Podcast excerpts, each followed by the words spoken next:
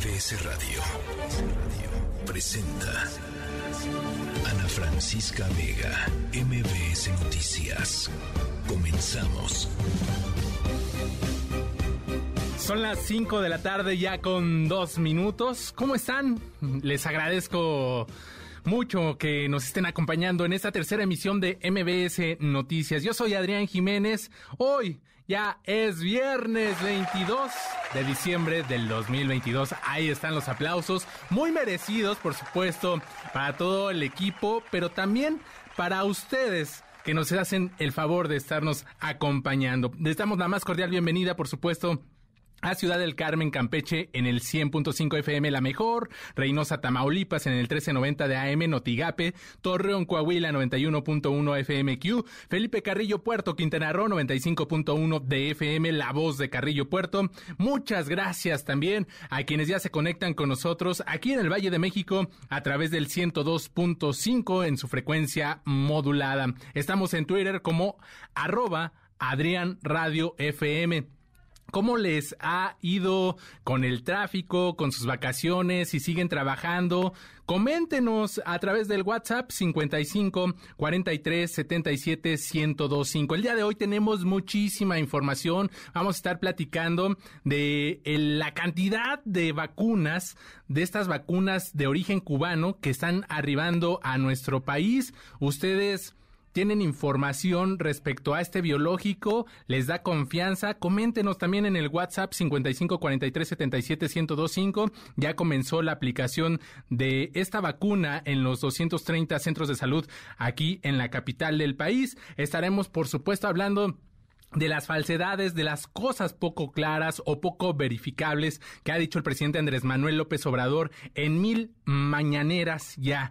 Todo esto va, vamos a abordarlo. También el frío va a continuar en nuestro país, así que vamos a entrar con toda la información. Nos escuchamos también a través de nuestra página web mbsnoticias.com. Comenzamos. MBS Noticias informa.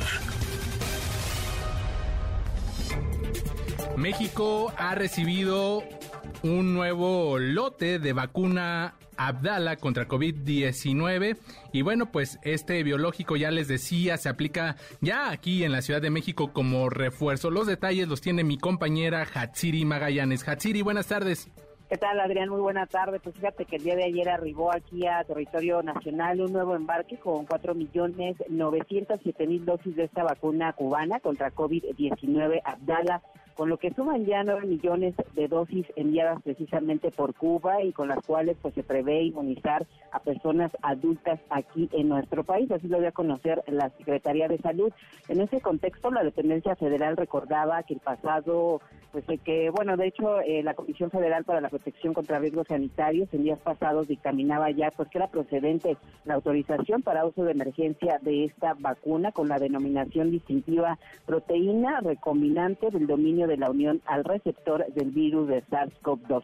Y bueno, precisó que alrededor de las 8.35 del día de ayer llegaba pues este nuevo embarque aquí al, Aeropuerto Internacional Felipe Ángeles, el avión Hércules de la Fuerza Aérea Mexicana procedente de La Habana, Cuba. En el arribo, dice la dependencia, en el traslado y también en la seguridad de estas dosis, pues participó personal de los laboratorios biológicos, además también pues personal de la COFEPRIS y elementos del Ejército Mexicano y de la Guardia Nacional, pues para resguardar precisamente todas estas dosis. Informó que con estas vacunas que llegaron desde el primer embarque que arribó, pues aquí precisamente a nuestro país, esto el pasado 23 de diciembre del 2020, pues México ya ha recibido 198 millones 139 mil 345 vacunas de distintas farmacéuticas, por supuesto. Y bueno, de igual forma, aquí en territorio mexicano, el laboratorio Drogmex, pues ha envasado 14 millones 24 mil dosis de la vacuna de Cancino, también pues de otros tipos de biológicos como AstraZeneca y Suma. Desde el pasado 23 de diciembre de ese año,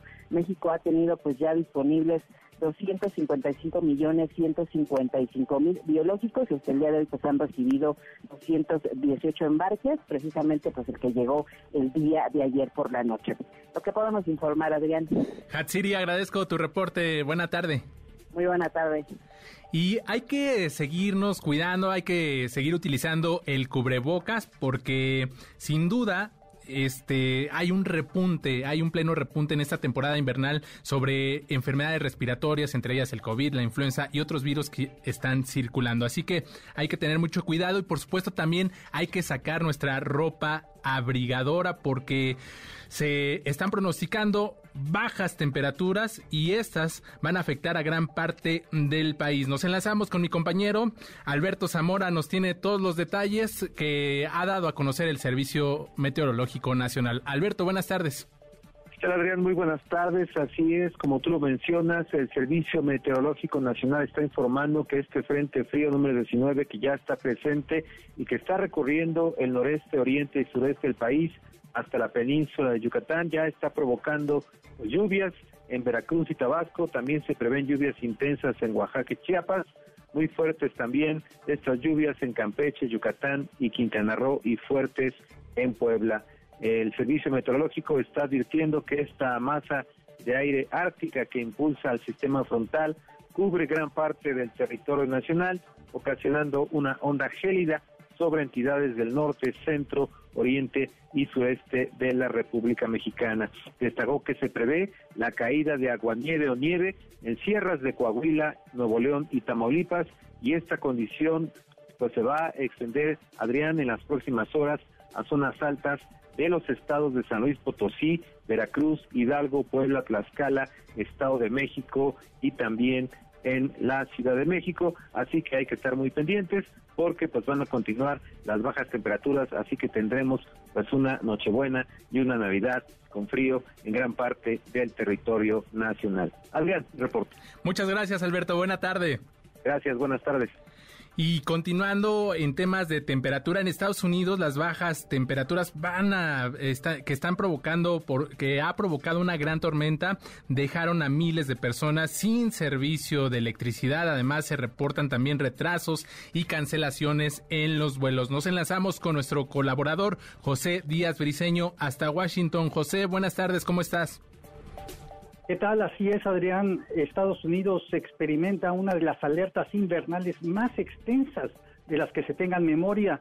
Más de 200 millones de estadounidenses viven en zonas del país donde se ha perdido de condiciones de frío congelante, de acuerdo con el Servicio Nacional de Meteorología de Estados Unidos.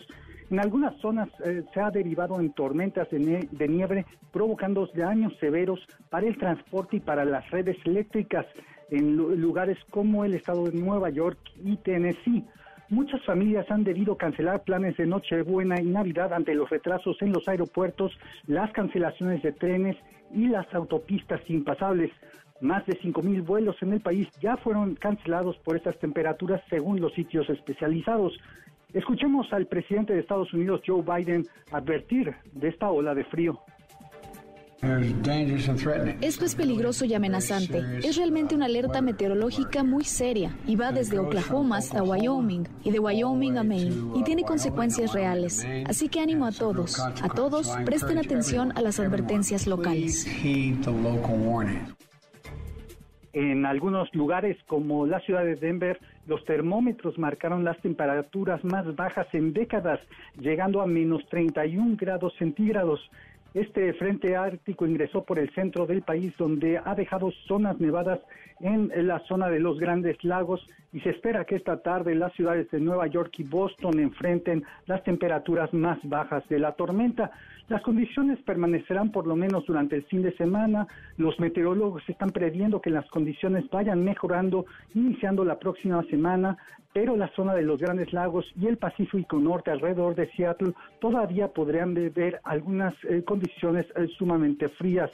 Todo esto ha provocado al menos ocho muertos en accidentes carreteros, por lo que las autoridades insisten en no arriesgarse a salir. Aquí en la capital de Estados Unidos, la actual temperatura son menos 10 grados centígrados. Estaremos pendientes de cómo evoluciona esto. Este es el reporte desde Washington, Adrián. Agradezco tu información y a cuidarse con estas bajas temperaturas. Te mandamos un fuerte abrazo, José Díaz. Gracias. Hasta luego. La tercera de MBS Noticias. Y ya les adelantábamos al inicio de la tercera emisión de MBS Noticias. Hay que entrarle a este tema de las mañaneras y cuántas falsedades o, cosas dichas por el presidente Andrés Manuel López Obrador en este en estas eh, conferencias son poco comprobables o poco verificables. Para hablar de este tema, saludo con mucho gusto a Luis Estrada, él es director general de SPIN y analista político. Luis, buenas tardes, ¿cómo estás? ¿Qué tal? ¿Cómo te va? Muchas gracias por la invitación. Muy buenas tardes. Al contrario, gracias por, eh, por prestarnos estos minutos. Pues ya se cumplieron mil ediciones de, de la mañanera, pero ustedes han dado seguimiento a estos eh, a estas conferencias y han contabilizado pues eh, distintas afirmaciones que ha hecho el presidente que resultan ser falsas, engañosas o que no se pueden comprobar. ¿En qué número vamos con estas eh, mil conferencias, Luis? Mira, el último dato que tenemos actualizado, vamos a confirmarlo la próxima semana, sí. pero el dato más actualizado es del 31 de agosto y van 86.917. Es un promedio de 94 por conferencia. 94 que se dan en un promedio de 114 minutos que dura la conferencia. Es decir, si quitamos todo lo que dicen otros reporteros, todo lo que dicen otros secretarias o secretarios del gabinete, yo te diría que prácticamente todo lo que dice el presidente es falso, engañoso o no se puede probar. Ese es el contenido de las conferencias hoy, al cumplirse las mil emisiones, que por supuesto son más que todos los presidentes de Estados Unidos juntos, más todos los presidentes de Estado de, México juntos, de Estados Unidos y de México juntos, no suman mil conferencias de prensa. Oye Luis, y déjame, déjame recordar una frase que incluso han utilizado desde los gobiernos de la llamada 4T, la propia jefa de gobierno Claudia Sheinbaum, el propio presidente, la cual dice una mentira repetida mil veces se convierte en una verdad. Esta frase del jefe de campaña de, Hitler, Joseph Goebbels, y, han hecho referencia a esto para defenderse de, acusaciones, de señalamientos de, de, la oposición. Pero me recuerdo pues esta frase por esto que nos dices, ¿no? Prácticamente entonces todo lo que vierte el presidente Andrés Manuel López Obrador es falso, engañoso o poco comprobable. Sí, tienes razón en esa parte, pero te voy a decir cuál es la gran pequeña o gran diferencia que hay con lo que hacía Hitler en esos momentos y Goebbels en pues a, mediados del siglo XX. Eh, en ese momento no había televisión. Sí. Eh, el radio o la radio era un medio muy importante para determinar cómo la gente seguía la información. Y hoy en día, pues con las redes sociales, y la televisión, sobre todo, hay una gran diferencia en términos de cómo la gente puede informarse, de entrada, interesarse en política y después informarse sobre la política. Y lo que sucede hoy es que realmente la gente eh, no tiene un interés eh, tan marcado, tan... Eh, tan claro sobre la política como en algún momento pudo llegar a ser el siglo pasado, hace pues 100 años. Yo lo que te diría es, eh, las mentiras hoy y el peso que tiene lo que dice el presidente y que afirma sin sustento y sin, eh, sin validar con anécdotas, chistes, insultos, ataques a enemigos reales o imaginarios, es que el costo eh, reside en que los medios de comunicación no van a publicar algo que no tiene esa validación porque está su audiencia en juego y si su audiencia en juego, están sus patrocinadores en juego y eso les va a costar. Si publican algo como por ejemplo cuando dice el presidente que ya se acabó la corrupción y se acompañó lo blanco, bueno, pues ahí hay un costo de decir, bueno, esto no es cierto, cómo se verifica y evidentemente eso hace que las audiencias pierdan credibilidad en los medios que publican algo así. Así que cuando el presidente habla tanto sin sustentarse, sin validar, sin comprobarse, quien más se hace daño en todo esto es el propio presidente y su gobierno, porque ahí pierden una gran oportunidad de realmente comunicar. Es por ello que el presidente se frustra de que los medios de comunicación no publiquen lo que él dice en las conferencias, claramente porque no tiene sustento, y es por ello también la razón principal por la cual los ataca con tal de desacreditar lo que ellos publican. Luis, pero sin duda es un ejercicio interesante debido a que si bien él trata de, entablar un, canal de comunicación para posicionar situaciones, temas que él desea, pues sigue marcando esta, es, esta pauta y, y, hay que estar atentos, ¿no? También como medios de comunicación, ya mm, leía por ahí una columna donde pues se entrevistaban a algunos reporteros que cubren las mañaneras y cómo estas conferencias han cambiado su vida porque tienen que estar sí o sí atentos al desarrollo de estos ejercicios de comunicación porque ahí el presidente de repente se le ocurre dar una instrucción a sus funcionarios, se le ocurre alguna cuestión y, y, en el tema informativo pues se tiene que, que, salir. Entonces sigue manejando, es interesante, ¿no? Ya lo decías, por una parte no se, no se publica prácticamente todo lo que dice, pero sí hay que estar atentos a nuevas situaciones que pues se le han ocurrido en, en estas mañaneras al presidente. Mira, en todos los países, en todos lados, en todo momento, las y los presidentes son la fuente más importante de información. Eso no hay discusión. Sin embargo, cuando el presidente utiliza y sobreutiliza, en este caso, la herramienta más poderosa que es la conferencia de prensa, recordemos que nunca antes ningún presidente ha utilizado conferencias de prensa diario, y desde que el presidente López Obrador las lleva a cabo, nadie ha seguido su ejemplo, por algo es. Aquí el asunto es que el costo que tiene que el presidente esté saliendo todos los días sin que eh, pueda realmente eh, eh, posicionar un tema. Hay quienes dicen es que pone la agenda, no. El presidente da de qué hablar, pero siempre va detrás de los medios. Basta ver cualquier conferencia de prensa cuando vemos que el presidente va detrás de los medios de comunicación tratando de responderles y hacer réplica si realmente el presidente fuera delante de los medios, entonces llevaría el control de la agenda y eso no sucede así. Todo esto está documentado no solo en la columna que publiqué hoy en el Universal sobre las mil mañaneras, sino también en el libro que publiqué desde abril, El Imperio de los Otros Datos, de editorial Grijalvo, que va en su segunda reimpresión y que explica con detalle cuál es la metodología que utilizamos para analizar todo este tema sobre cuál es el impacto real de la conferencia. Lo que nosotros vemos es que entre los seguidores del presidente cada vez menos lo ven, menos del 1% de los seguidores de Facebook. El presidente dice que lo dice que lo ven millones de personas, pero nunca han probado rating, share ni nada. Y además, eh, los medios de comunicación, pues menos del 6% de las primeras planas recuperan lo que dice el presidente en la conferencia del día anterior. Entonces, el presidente da de qué hablar, pero no pone la agenda. Y eso hace una diferencia muy importante y es por ello que lo vemos tan enojado, especialmente en este cuarto año que acaba de terminar.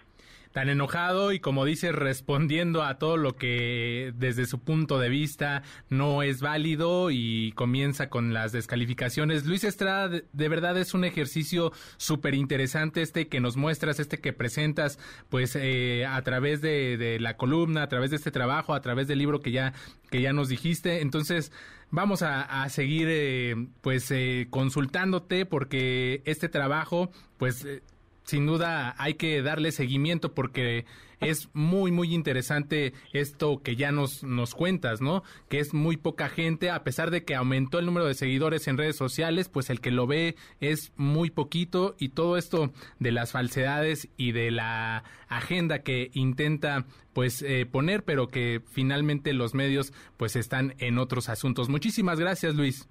Al contrario, gracias a ti, muchas gracias por la invitación. Muy buenas tardes. Buenas tardes, un abrazo. Ya es eh, momento de, ir con, más información. Les adelantábamos al inicio de, de este programa que teníamos información que actualizar respecto a, la crisis política y social que se está viviendo en Perú.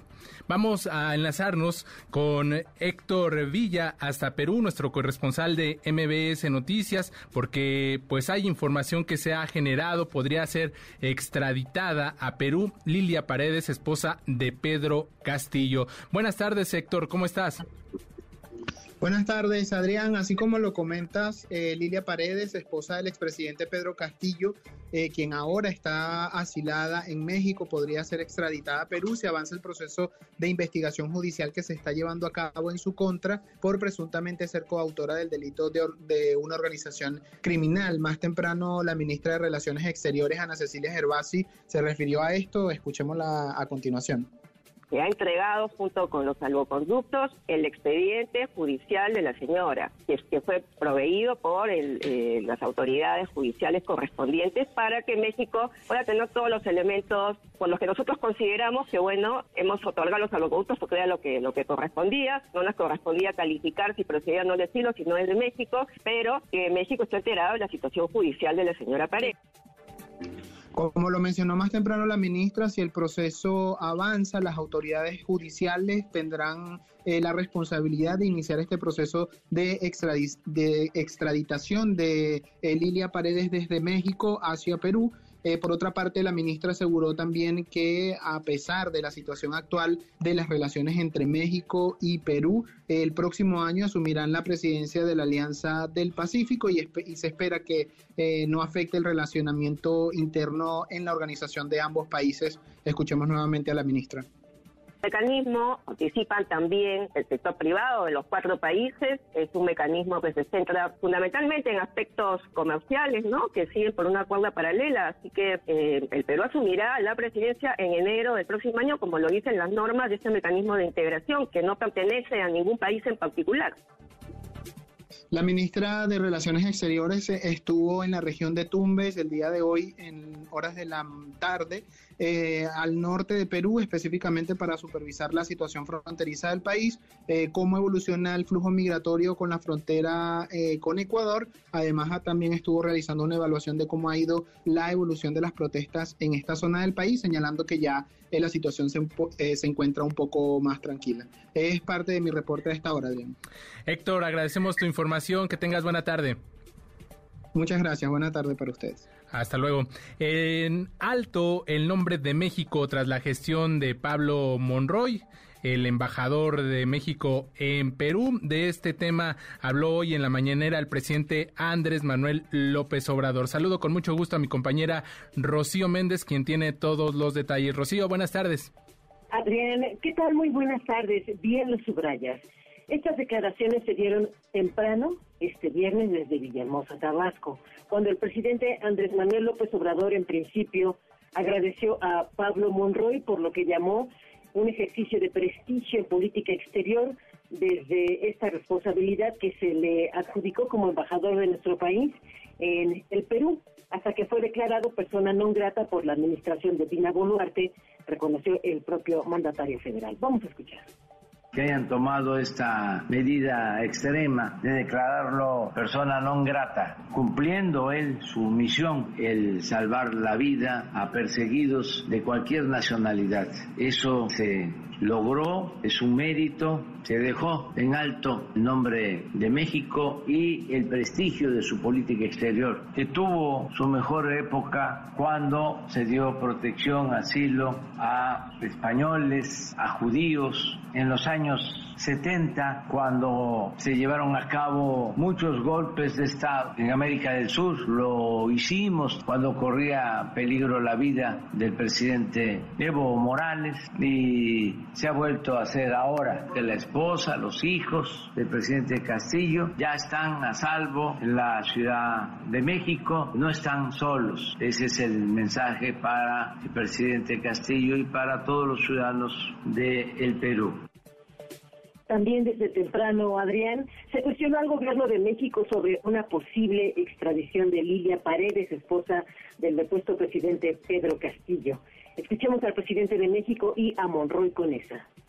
Nosotros vamos a defender el caso. No sé qué información tenga Pablo sobre eso. Nos entregaron un expediente sobre las actuaciones judiciales que se siguen en contra de Lidia Paredes, pero una sala penal en el Perú no encontró que la decisión hubiese estado bien motivada. Entonces, es un expediente que será procesado en la Cancillería y entregado a las autoridades competentes del gobierno de México. ¿Podría ser extraditada? Pues habría que recibir una solicitud de extradición, pero el asilo político que ha otorgado México tiene efectos amplios Recordemos que la etapa en la que está el caso de la señora Lidia Paredes es en investigación, no ha iniciado un proceso. La Convención sobre Asilo Diplomático de 1954 dice que no se le puede conceder asilo a las personas que son imputadas por un delito, que son ya sentenciadas. Ahorita estamos en una etapa de investigación. Independientemente de eso, es México como Estado asilante el que determina la naturaleza de los delitos que se le imputan a la persona que solicita asilo. Es decir, para México se trata de un delito político, el Estado peruano tiene que aceptarlo así. Y sobre los hechos que se registran en Perú, Adrián, Monroy con esa destacó algunas preocupaciones desde la administración de López Obrador.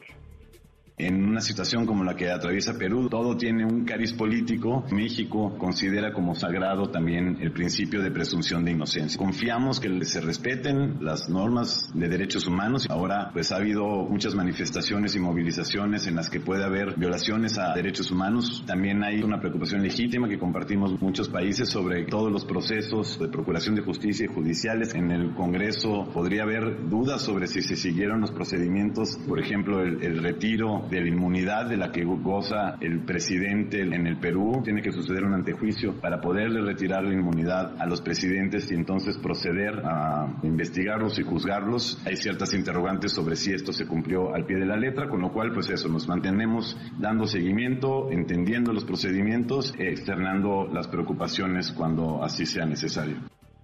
Adrián, el reporte al momento. Rocío Méndez, muchas gracias, buena tarde. Buenas tardes. Y en más de la mañanera, también el presidente Andrés Manuel López Obrador minimizó la acusación de plagio en contra de la ministra de la Suprema Corte de Justicia de la Nación, Yasmina Esquivel, y aseguró que el autor del señalamiento y todas las personas que lo apoyan han cometido delitos mayores. Escuchemos.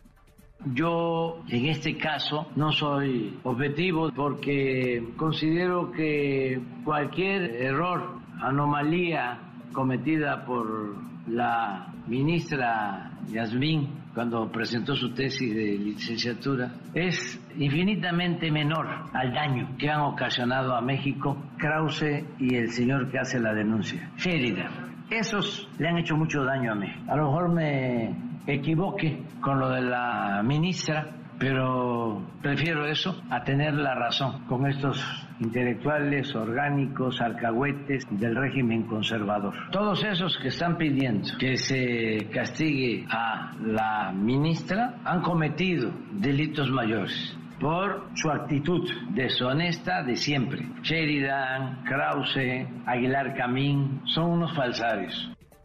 O sea que si somos menos corruptos que las personas que han sido señaladas en el pasado por corrupción, pues es, estamos perdonados, ¿no? No pasa nada.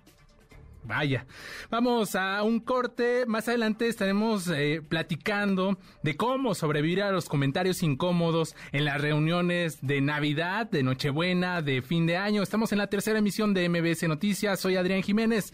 Ya regresamos. MBS Noticias con Adrián Jiménez, en ausencia de Ana Francisca Vega. En un momento regresamos. MBS Noticias con Adrián Jiménez, en ausencia de Ana Francisca Vega. Continuamos. Qué lindas son las fiestas de diciembre. Hay mucho regocijo por doquier. Las calles con sus luces de colores son cuadro de alegría. Ya estamos de regreso, son las 5 de la tarde con 31 minutos. ¿Cómo sobrevivir a los comentarios incómodos en esta temporada navideña? Para hablar del tema, saludo con mucho gusto a Karime Reyes, sexóloga de Plátano Melón. ¿Cómo estás, Karime? Buenas tardes. Hola, buenas tardes. Pues... Eh, te escuchamos un poquito entrecortada, ojalá podamos ahí movernos un poquito para recuperar bien la, la, comunicación durante diciembre, Karime, pues las cenas, las posadas, estas reuniones con amigos, con la, con la familia, son un gran pretexto pues para formar buenos recuerdos que se llevan a, eh, pues toda la vida, pero sin duda también hay algunas situaciones incómodas. ¿Cómo hacerle para sobrevivir a estos comentarios pues que no son del, tado, del, del todo pues buenos o positivos, digámoslo así. Hola, hola, ¿qué tal? Ya me, Sí, ahí te escuchas perfecto, Karime. Buenísimo, pues sí, es súper importante no dejar de lado estos temas y bueno, pues obviamente en Plátano Melón también importa que, que las personas pues tengan estas bases para poder expresarse libremente y disfrutar su sexualidad. Entonces, pues por eso les dimos estas herramientas a las personas para poder de alguna manera eh, contrarrestar y no no no tanto como, las cenas este, familiares y principalmente navideñas pues eh, eh, existe mucho esta, esta, este pensamiento de que las personas solo van a, echar pleito, pero en realidad, pues es cierto, o sea, muchos comentarios de estos no vienen con mala intención, entre comillas, ¿no? Ajá, sí. Pero, pues, pues es por la falta de información también. Entonces, estos mensajes que estamos proponiendo desde Plátano Melón, pues son justo eso, darle estas herramientas a las personas para que puedan hablar de a lo mejor un tema que es tabú, ¿no? Como lo es a lo mejor la orientación sexual, como lo es también a lo mejor la identidad sexual también. Y, y ahí, por ejemplo, ¿cuál sería la recomendación para que pues nadie salga, pues digamos, eh, mal librado, por decirlo de alguna manera, y cómo abrir la charla en una reunión de, de esta naturaleza? Claro, pues justo, como muchas personas y, y, bueno en este país no como como este tabú del, del secreto a voces que, que ya sabemos pero no queremos hablar de eso pero me incomoda pero entonces no sé cómo decirlo. Bueno una una buena manera es aprovechar esta esta temporada de sembrina y, y nosotros en hicimos unas playeras que le llamamos ugly shirts que que bueno pueden pueden ser una buena opción para abrir la conversación. Es muy importante que las personas tengamos la información y educación de la sexualidad para poder hacer frente a este tipo de, comentarios. Y no es tanto como para pues para regañar, ¿no? A las otras personas, porque claro, si tú y yo no tuvimos buena educación de la sexualidad, y eso está comprobado, pues menos mamá, papá, abuelita, abuelito, la tía, el primo, la prima, ya sabes. Entonces, con estas frases, podemos confrontar, podemos eh, establecer también algo que queremos decirle a las personas, ¿no? Hey, por ejemplo, eh, estas preguntas de, bueno, ¿y para cuándo el novio, la novia, el novio, la novia o algo así? Pues estar soltero está de moda, ¿no? Estar soltero está de moda y además la parte chusca de, y además no tengo que comprar un regalo extra, es como de, ya no me pregunten esto, o sea, voy a tener pareja cuando tenga que tener pareja, o sea, no es una necesidad, ¿no? Tener pareja en estas fechas, ni en el 14 de febrero, ni en ninguna fecha en particular. Entonces, aquí lo importante es tener la información, Sí. Porque claro, o sea, no solo te damos la frase y ya, sino además te brindamos información. Si tú te vas a nuestro Instagram, si tú te vas a nuestra página, vas a encontrar artículos que hablen de orientación sexual, de identidad sexual, de la sexualidad en general, eh, y bueno, de todo ese tipo de temas para que tú tengas la información y ya si alguien te hace un comentario, pues puedas responder de manera acertada también. Karime, nos decías de estas playeras, ¿no? Que, que entiendo tienen alguna frase como para abrir eh, el tema de conversación. Este, ¿nos podrías dar algún ejemplo, además de, bueno, pues invitar, como ya lo dices, a visitar las, las redes sociales de Plátano Melón para que tengan mucha más información? ¿Algún ejemplo de, de, alguna frase para abrir estos temas que, que ya lo dices, hay que tener mucha información para poder responder adecuadamente? Y para que también pues se, habla se abra esta esta charla y que son temas pues que, que tienen que dejar de ser tabú porque cuando hay información pues eh, incluso no se vuelven divertidos, se vuelven interesantes, se vuelve una charla amena y se vuelve un, un tiempo que se va a recordar y más en este tipo de reuniones, ¿no? De fin de año. Claro, por supuesto. Mira, por ejemplo, aquí tengo una en el corazón no se manda y él no discrimina. Esto, este, esta frase la, la pensamos más en las personas que les preguntan que bueno pues a lo mejor es una fase no este esto de que te gusten los hombres las mujeres si eres hombre o mujer no porque claro tenemos una educación heteronormada en la cual nos han dicho mucho tiempo no desde que nacemos que si eres niña te tienen que gustar los niños si eres niño te tienen que gustar las niñas y para la de contar. Entonces bueno pues claro te pueden llegar a preguntar bueno a lo mejor es una fase y ya ya se le va a pasar. La, la realidad es que o sea adjuntamos la parte educativa, que es la orientación, es eh, o sea, no la, no la decides, la descubres conforme vas creciendo, ¿no? No es algo que, que, que surja de un día y que te levantes y digas, pues hoy voy a ser homosexual, pues no, o sea, así nacemos, ¿no? Y además, eh, pues bueno, esta es la capacidad de las personas de sentir atracción sexoafectiva por personas de un género diferente al suyo de su mismo género o de más de un género también, ¿no? Entonces, bueno, pues podemos contestar de esta manera, pues en el corazón no se manda, porque claro, lo vas descubriendo. Y además, pues él no discrimina, ¿no? Como las personas que, que sí vamos discriminando a diestra y siniestra. Otra de las frases eh, es me visto y, me visto como quiera y me desvisto con quien quiera.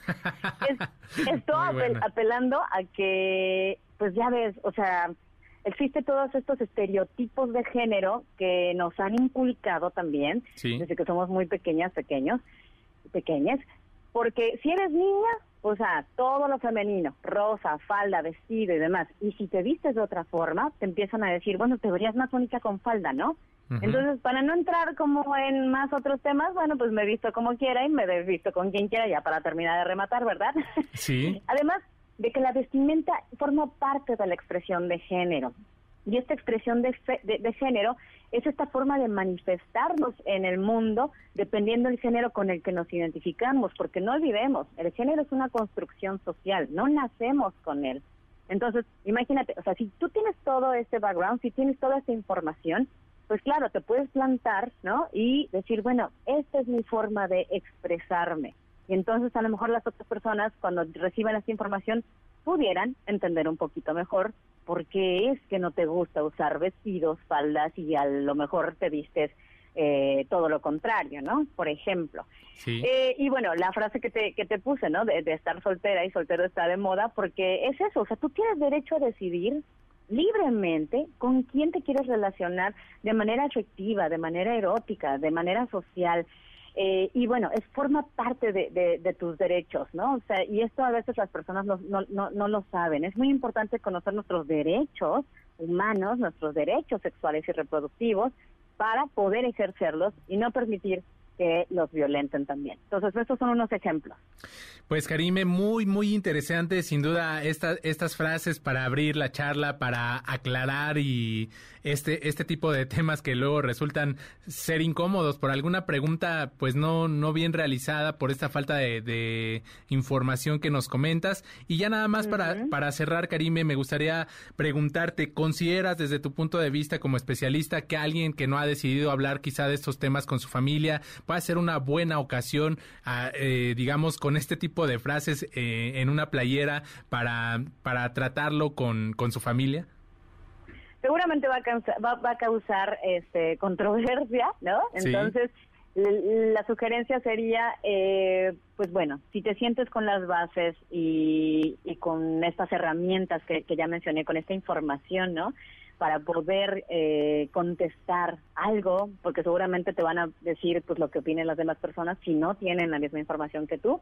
Entonces, venga, ¿no? Hazlo, abre, abre el diálogo con las personas y siempre, siempre, siempre desde la asertividad, ¿no? O sea, no vamos a ir a, a pelear, pues estamos en épocas de, este, familiares y decembrinas, pero bueno, también con respeto, ¿no? Con respeto y amor y de, demostrar eh, también que todas las personas, o sea, todas, todas, todas las personas que estén, que estén ahí, ¿no? O sea, tenemos derecho a vivir nuestra sexualidad de manera libre e informada y, placentera también. Entonces, bueno, desde ahí podemos hacerlo. Pero si no nos sentimos como en ese mood, pues yo preferiría que lo dejemos para otra ocasión. Pero, ah. pues eso, ¿no? Que no lo dejemos, o sea, que, que defendamos lo, lo que creamos. Claro. Karime Reyes, sexóloga de Plátano Melón, muchísimas gracias, te mando un fuerte abrazo. Muchísimas gracias, gracias por, por la entrevista. Buena tarde. Ana Francisca Vega, NMBS Noticias. Getting dressed for a date, put on blue. aftershave, wore a kilt like a kilt. Hid the way that I felt. Combat boots, fallen leaves, West Village, Hall. Esto que estamos escuchando es la canción Persona Non Grata de la banda estadounidense Brick Ace, que recientemente estuvieron en el Festival Corona Capital de este año. ¿Saben ustedes lo que es una persona non grata? Es una persona que es oficialmente no aceptada por una comunidad o un gobierno y por lo tanto no pueden ingresar a dicha comunidad o país. Y de eso les vamos a hablar en este último momento sonoro de la semana. Y aunque probablemente sea lo primero que se les vino a la mente, nuestro momento sonoro de hoy no tiene nada que ver con las relaciones entre México y Perú y este pues ya conflicto, digamos, entre eh, las embajadas, entre sus embajadores. Más adelante les contaremos de quién estamos hablando. Vamos a hacer una pausa. Más adelante estaremos hablando del Infonavit porque hace un exhorto a trabajadores a cambiar créditos en veces salario mínimo a pesos. Estamos en la tercera emisión de MBS Noticias. Ya regresamos.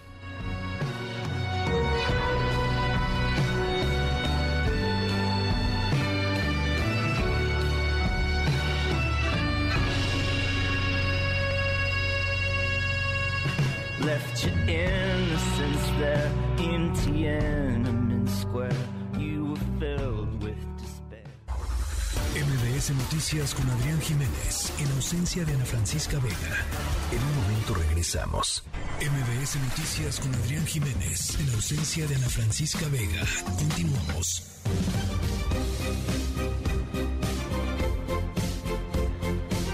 Ya son las 5 de la tarde con 44 minutos. Los trabajadores que tienen un crédito en Infonavit en vez de salario mínimo tienen un plazo ya que ha fijado esta institución de ocho días para realizar este trámite y cambiarlo a pesos.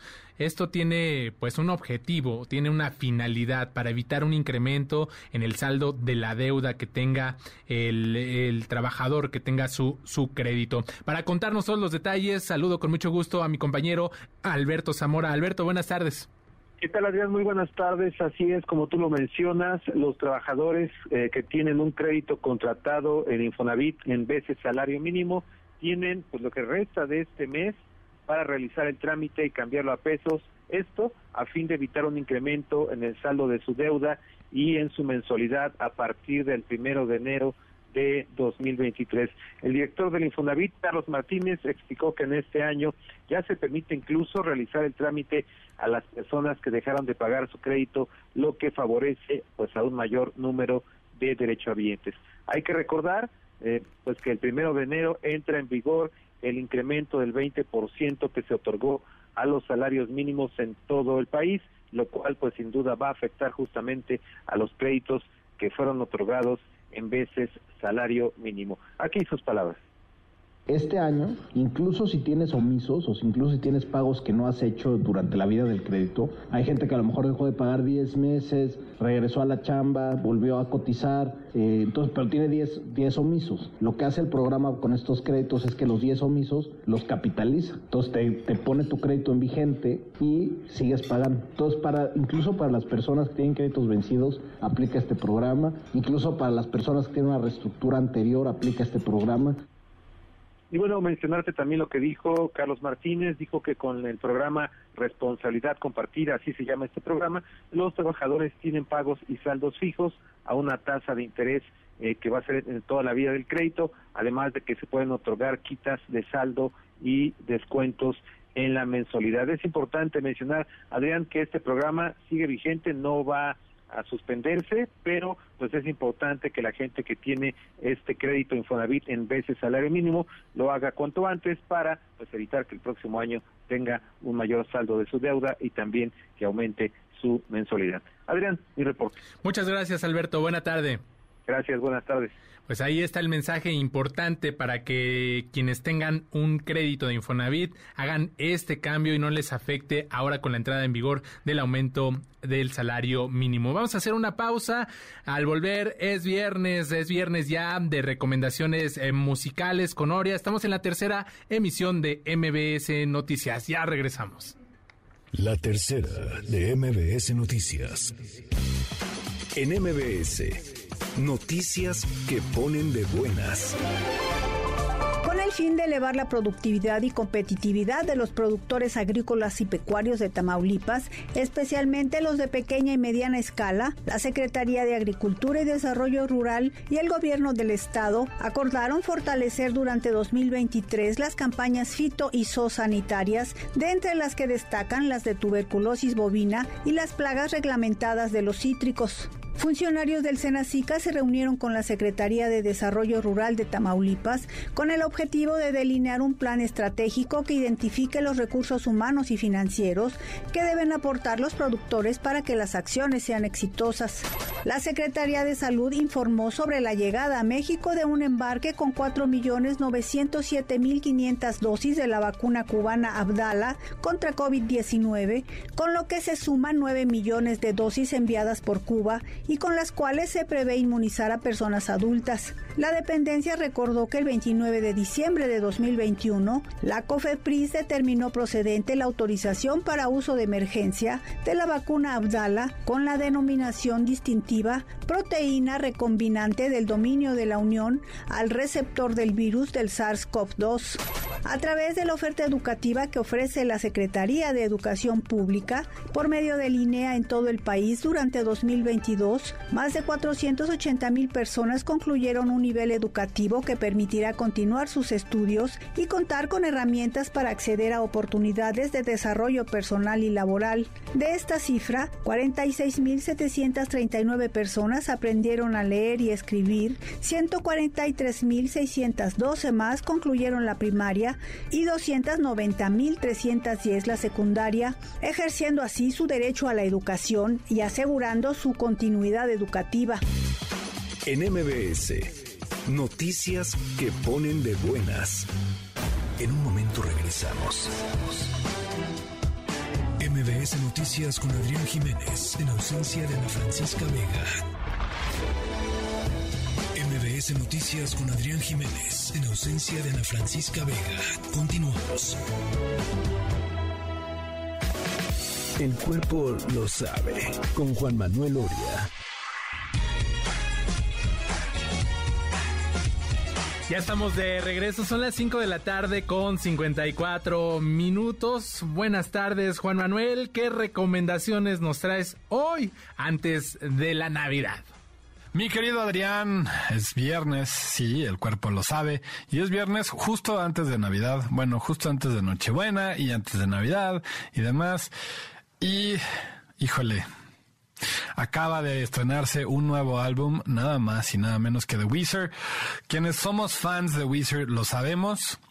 Eh, es el cuarto álbum que sacan eh, en este año en un proyecto eh, muy interesante que Barry Cuomo hizo una serie de EPs a lo largo del año con los cambios de estaciones y en esta ocasión, justo en el solsticio del invierno, soltó un nuevo álbum que se llama Seasons Winter.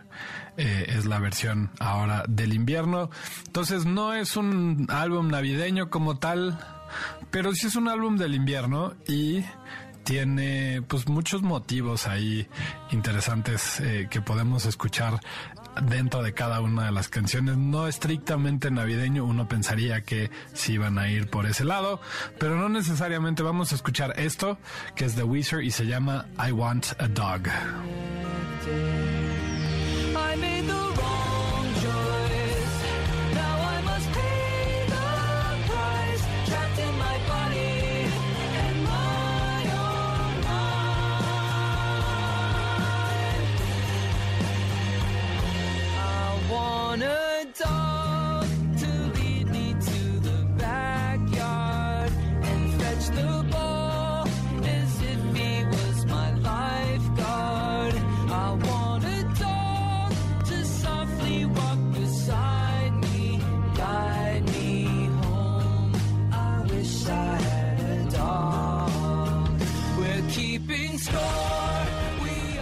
Quiero un perro, dice Weezer. un poco eh, como una gran reflexión a, a, lo largo de sus EPs, como alguien que observa a la humanidad y dice, híjole, la humanidad me decepcionó, mejor quiero un perro que me trate bien. este, que podría ser también un deseo navideño, ¿no? Algo que le pidieras a Santa, quiero un perro para tener literalmente perro quien nos ladre. es lo que dice Perry como en Weezer. Eh, muy interesante canción, muy interesante eh, EP, por ahí cosas muy ñoñas, muy Weezer, eh, pero la verdad es que te diviertes mucho escuchándolo. Insisto, no es que sea un álbum navideño, pero sí de repente escuchas pues los cascabeles y las campanas y, y todo lo que escuchamos en invierno, aunque la temática no necesariamente sea por ahí. Eso es por un lado. Y vamos a seguir con las recomendaciones navideñas porque hay mucha, mucha pero mucha música eh, nueva navideña eh, que vamos a estar poniendo, bueno, que ya está en realidad en nuestra playlist en este momento del cuerpo lo sabe en Apple Music y en Spotify, ya saben que pueden encontrar todas las canciones que hemos puesto, pero esta también en particular porque es Navidad y quiero que tengan pues más referencias más actuales que no sean necesariamente Mariah Carey y este Polanca y Frank Sinatra y todas las que ya conocemos. Esto es de nada más y nada menos que Nora Jones que nos canta Have Yourself a Merry Little Christmas, el clásico. Vamos a escucharla.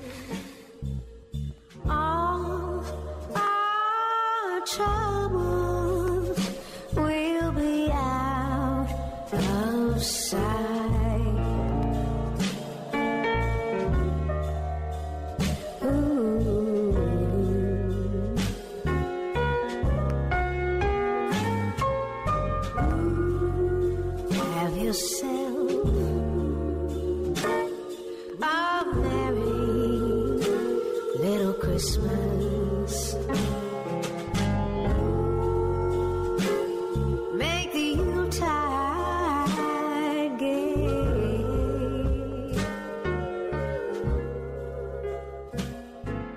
Tengan todos una muy, muy feliz Navidad. Que sea una Navidad increíble, llena de eh, amor, llena de gente que quieren y, espero que eso sea para todos este una realidad. De repente es difícil para algunos estar con su familia, pero por lo menos que se sientan acompañados Eh, y eso también es lo que dice Nora Jones, ¿no? Y, con, y aparte en esta gran, gran versión que hace de Have Yourself a Merry Little Christmas, Nora Jones ah, sacó nada más el sencillo, pero eh, vale la pena que lo escuchen. Y finalmente, siguiendo con esta línea navideña, algo que me encantó eh, es este álbum que sacó Alicia Keys. Alicia Keys sacó un, un álbum navideño que se llama San- Santa Baby, eh, como la canción, que también es muy famosa, un clásico navideño. Eh, y bueno, vamos a escuchar esta maravilla, también clásica. Tiene cosas muy interesantes el álbum, pero vamos a escuchar esto que se llama The Christmas Song, o entre paréntesis, Chestnuts. Ya saben cuál es. Vamos a escucharla.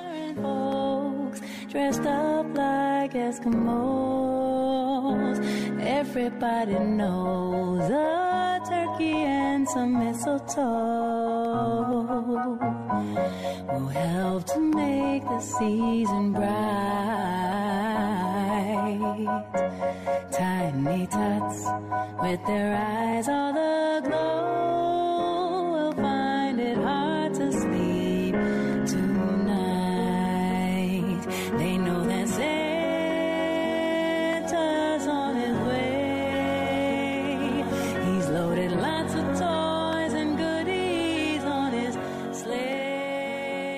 Por favor, hagan lo que hagan.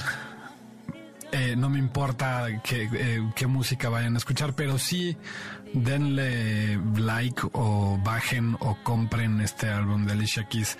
Está lleno de eh, cosas increíbles. Tom hace eh, las canciones muy en su estilo, las modifica, tiene por ahí la de My Favorite Things, eh, una versión pues como más yacera eh, y muy interesante. De verdad que creo que es un álbum que para mí se lleva la Navidad Y por eso está en nuestra playlist del Cuerpo Lo Sabe en Spotify y en Apple Music, ya saben. Búsquenla, ahí la pueden encontrar. Estas tres canciones que pusimos hoy y todas las que hemos puesto a lo largo del año. Eh, si quieren poner a lo mejor no ponerla en su cena navideña, pero sí a lo mejor eh, creo que es un buen recuento del año nuestra lista y eh, de ahí pueden sacar canciones para inspirarse, eso sí, para una eh, playlist navideña o una comida o una cena, lo que vayan a tener con su familia, con sus amigos. Y bueno, eh, ahí están. El cuerpo lo sabe en Apple Music y en Spotify la pueden encontrar. Mi querido Adrián, queridos todos en cabina, les mando un abrazo muy, muy fuerte, muy, muy grande a todos y a todos los que nos están escuchando también. Espero y les deseo una eh, gran y feliz Navidad rodeado de gente a la que aman y lleno de amor. Les mando muchos, muchos abrazos a todos y nos escuchamos pues a la próxima semana. Vamos a estar por aquí. Les mando fuertes abrazos a todos. Jack Frost nipping at your nose.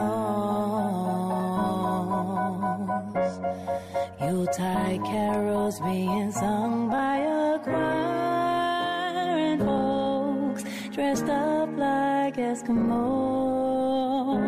Everybody knows a turkey and some mistletoe will help to make the season bright. Ana Francisca Vega, NMBS Noticias. Le he dado instrucciones al procurador de, del consumidor que actúen para que les devuelvan de sus eh, recursos el dinero que utilizaron para comprar sus boletos y también eh, el excedente al que tienen derecho. Pero no es suficiente. Entonces le pido a Bad Bunny, sé que está este, saturado y cansado porque trabajan mucho, pero le pido que considere la posibilidad de que venga a México, al Zócalo. Le Recientemente. La Ciudad de México experimentó de primera mano esta experiencia de tener a Bad Bunny. El puertorriqueño visitó la capital del país en donde en su primer concierto de dos que dio se desató el caos, ustedes lo recordarán debido a este problema que hubo con los boletos y la empresa Ticketmaster que dejó a miles de personas que habían pagado por un boleto sin la posibilidad de acceder al concierto del artista. Como respuesta, el presidente López Obrador anunció que le pedirían a Bad Bunny que regrese a tierras mexicanas para dar un concierto gratis. Y parece ser que el presidente está preparando armar un festival pues del bienestar, ¿no? Porque recientemente el gobierno también dio a conocer el nombre de otro artista invitado a dar un recital en el Zócalo. Pronto les vamos a decir de quién estamos hablando. Mientras tanto, vamos a hacer una pausa. Al volver ya tenemos nuestro resumen informativo. Estamos en la tercera emisión de MBC Noticias. Soy Adrián Jiménez. Ya continuamos. Entonces le pido a Bad Bunny, sé que está este, saturado y cansado porque trabajan mucho, pero le pido que considere la posibilidad de que venga a México, al Zócalo. En un momento regresamos. MBS Noticias con Adrián Jiménez, en ausencia de Ana Francisca Vega. MBS Radio presenta Ana Francisca Vega en MBS Noticias. Continuamos. Son las 6 de la tarde con 10 minutos. Muchas gracias a quienes nos acompañan en esta segunda hora de la tercera emisión de MBS Noticias. Viernes, viernes, ya por fin. Aplausos más que merecidos. Para ustedes y por supuesto también para el equipo de la tercera emisión. Les recuerdo, les recuerdo que si quieren mandarnos algún saludo, algún comentario, si nos quieren comentar qué van a cenar el día de mañana en Nochebuena para celebrar la Navidad, los recibimos con mucho gusto en el WhatsApp 55 43 77 1025. Seguramente ya están en los preparativos para el día de mañana. La ciudad, híjole, hay una movilidad impresionante si van en el eh, tráfico, eh, relájense, tómenlo con, con, una buena actitud para que les sea bastante, bastante leve. En la siguiente hora les vamos a decir qué pueden preparar para la cena de Navidad con ingredientes que tienen en la casa. Además, pues ustedes ya lo saben. Ya está lista. Es viernes. Jovita Manríquez y su mole nos lo trae el día de hoy. Mientras tanto, vamos con las 3 de las 6. MBS Noticias informa. Un helicóptero de la empresa ACESA, eh, que presta servicios a Pemex con matrícula XA-BNA, se desplomó cuando realizaba un vuelo en la sonda de Campeche. Para que nos cuente todos los detalles, toda la información, nos enlazamos con nuestro corresponsal, Oliver Pacheco. Oliver, buenas tardes, ¿cómo estás? Hola, ¿qué tal, Adrián? Muy buenas, muy buenas tardes. Pues, efectivamente, como comentas, este helicóptero, este aerotaxi de esta empresa Autoservicios Especializados, pues bueno, eh, se desplomó en la sonda de Campeche, cerca de la terminal marítima de Cayo Arcas, a una distancia de unos 174 kilómetros del puerto de Ciudad del Carmen. El piloto Francisco Javier Nájera Morales y el copiloto Miguel Ángel López Hinojosa no han sido localizados. La Secretaría de Marina y otras embarcaciones petroleras pues, han implementado un operativo de búsqueda y rescate. De acuerdo con los reportes del sistema de rastreo de eventos y condiciones inseguras de Pemex, Exploración y Producción, este helicóptero utilitario del motor fue localizado a las 2 de la mañana del viernes. Se realizan trabajos de recuperación de este helicóptero para determinar las causas del percance. La unidad aérea pertenece a una flotilla de aerotaxis de la empresa ACESA, que tiene su base en el helipuerto de Ciudad del Carmen y que tiene un costo de 5 de 5 millones 500 mil dólares. Sobre la tripulación, el informe detalla que no se encontraban en el helicóptero o en las cercanías, por lo que siguen en calidad de no ubicados. Continúan los trabajos de búsqueda y además se han agregado a esto un grupo de buceo para realizar una inspección submarina. Eh, te comento, es el tercer percance de este tipo de un aerotaxi de servicio de Pemex. El primer accidente se registró apenas el pasado 26 de julio y también ahí es donde viajaba el director general de Pemex, eh, Octavio Romero Oropesa, que sufrió un percance, así como también otros percances que se han dado. Apenas este jueves estuvo precisamente el director de Pemex en un recorrido por una plataforma petrolera. Es la información que tenemos hasta este momento desde Campeche. Oliver, agradezco tu reporte y vamos a estar pendientes de cualquier situación que pudiera pues eh, darse en los siguientes minutos. Muchas gracias. Buenas tardes. Buenas tardes. Médicos de Pemex realizan nuevamente bloqueos en Marina Nacional y otros puntos aledaños en demanda del pago íntegro de su aguinaldo. Los detalles los tiene mi compañero Juan Carlos Alarcón. Juan Carlos, buenas tardes. ¿Qué tal? ¿Cómo te va? Gracias. Muy buenas tardes. Adrián, por segunda ocasión en esta semana, médicos residentes de Petróleos Mexicanos bloquean la vialidad de Avenida Marina Nacional, donde se ubica la sede nacional ejecutiva. Los galenos exigen el pago total de su aguinaldo y que no sea en partes como pretende la autoridad. Permanecerá cerrada la vialidad sobre Marina Nacional hasta en tanto los representantes de Pemex les den respuesta definitiva a su pliego. En la mitad de la avenida instalaron un árbol de Navidad y ofrecen la consulta, consultas gratuitas a quienes se acerquen. En el pavimento, en el árbol navideño y en pancartas exponen la problemática. También mencionan de manera textual, Pemex nos robó la Navidad, México corrupto, aguinaldo justo ya. Posteriormente ampliaron su protesta al cruce de Marina Nacional y Circuito Interior, incluso cerraron los carriles laterales de esta importante avenida Circuito Interior y después de algunos minutos se retiraron y volvieron a concentrarse frente a la torre de Pemex. La vez anterior advirtieron que si no había solución a su exigencia, continuarían manifestándose. Reiteraron que el pago del aguinaldo debe ser completo y no diferido, ya que es un beneficio por ley del trabajador. Los médicos residentes inconformes están asignados a hospitales de Pemex para la atención de los derechohabientes. Te comento también, por otra parte, Adrián, amigos del auditorio, en 2022 la Policía de Investigación mostró la fortaleza de sus capacidades con la detención de dos violadores seriales, uno implicado en 31 casos y otro en 10 el primero ya sentenciado a 141 años de cárcel y el segundo vinculado a proceso. La titular de la Fiscalía, Ernestina Godoy Ramos, hizo un balance de los resultados para abatir la violencia contra las mujeres. Detalló en un mensaje a medios que las cosas, que los casos de violadores seriales son resultado de extensas investigaciones de los detectives.